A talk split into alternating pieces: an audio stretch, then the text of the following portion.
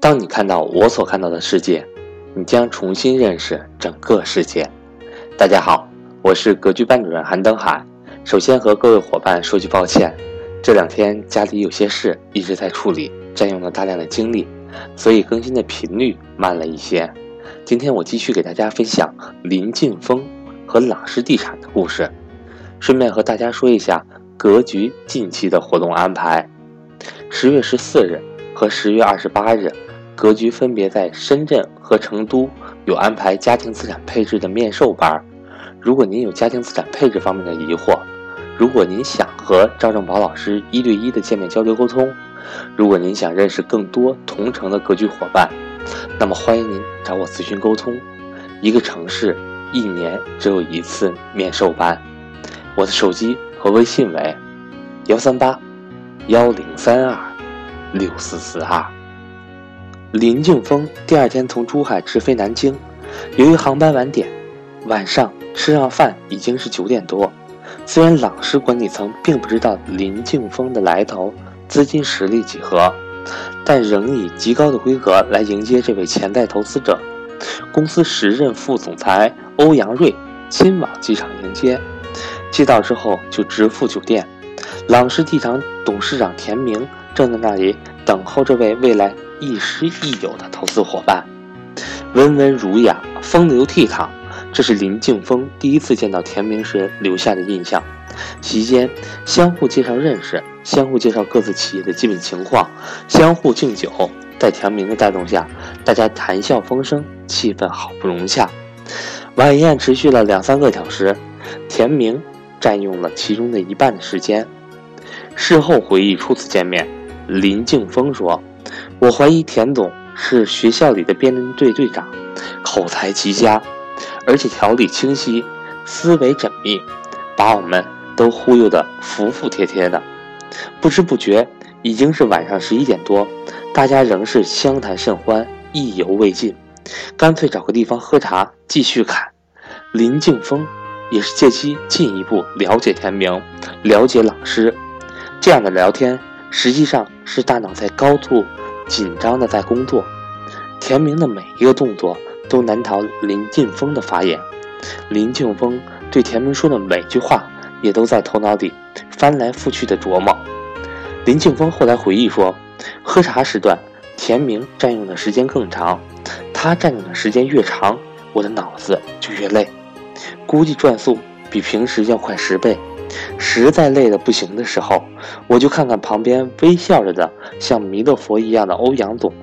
还有那满脸严肃的像个师爷一样的孙秘书，弥勒佛和师爷把我脑子里的转速减慢了之后，田总接着又往我脑门子上踩油门。田明向林静峰详细的介绍了朗诗的产品、公司绿色地产的发展战略、财务筹划、营销以及研发的状况。当时的朗诗财务状况并不佳，地产销售额只有六千多万元。亏损三千多万元，土地储备几无。不过，健谈的田明在谈到自己对于公司的经营思路时，一下子就击中了林晋峰。低土土地储备、高资产周转是朗诗的竞争策略，采取反行业周期操作，市场低谷期多吸纳土地，市场高峰期大胆销售，获得现金储备。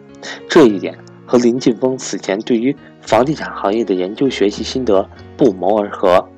后来在总结这种竞争策略时，林静峰认为，虽然我们不能准确地预测市场的低谷和高峰，但当时市场已经是低谷和高峰的时候，应该是显而易见的，因为这时恐惧和贪婪会写在人们的脸上。这种反行业周期的运作，可能是地产行业获利的秘诀之一。尽管这样会使公司每年的报表盈利出现大幅的波动。但盈进丝毫不会在意这种大幅波动，只要长期而言，平均的资产回报是行业内的优秀水平就好。林静峰从早期的万科、原野、深发展等老五股时期，就已经跟踪地产行业。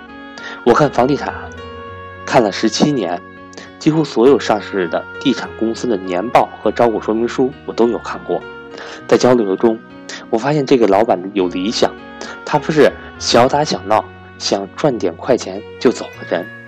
林敬峰事后说：“房地产企业的老板有很多种，有的想挣钱，有的想做企业，有的是有理想的人。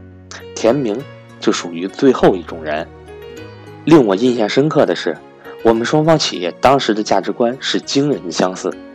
朗诗的核心价值观是诚信、和谐、进取；迎信的是诚信、尊重、勤奋。朗诗和迎信的企业愿景都是成为一家受人尊敬的企业。还有谈到田总的理想，他的社会责任感、对股东负责的态度，也让我由衷的敬佩。在后来回忆与田明初次见面的文章中，林晋峰如此写道：“这场秉烛夜话走向结尾时，林晋峰已基本决定投资朗诗。当时他既没有看过朗诗的财务报表，更没有做过所谓的尽职调查。第二天飞回深圳后，林晋峰安排公司停止买入华发股份、格力电器，将资金集中投向朗诗。”二零零七年大牛市，华发股份最高上升到六十一元，上涨了七倍。虽然林劲峰错过了华发股份这只大牛股，但却投资了朗诗地产这家富有潜力的明日之星。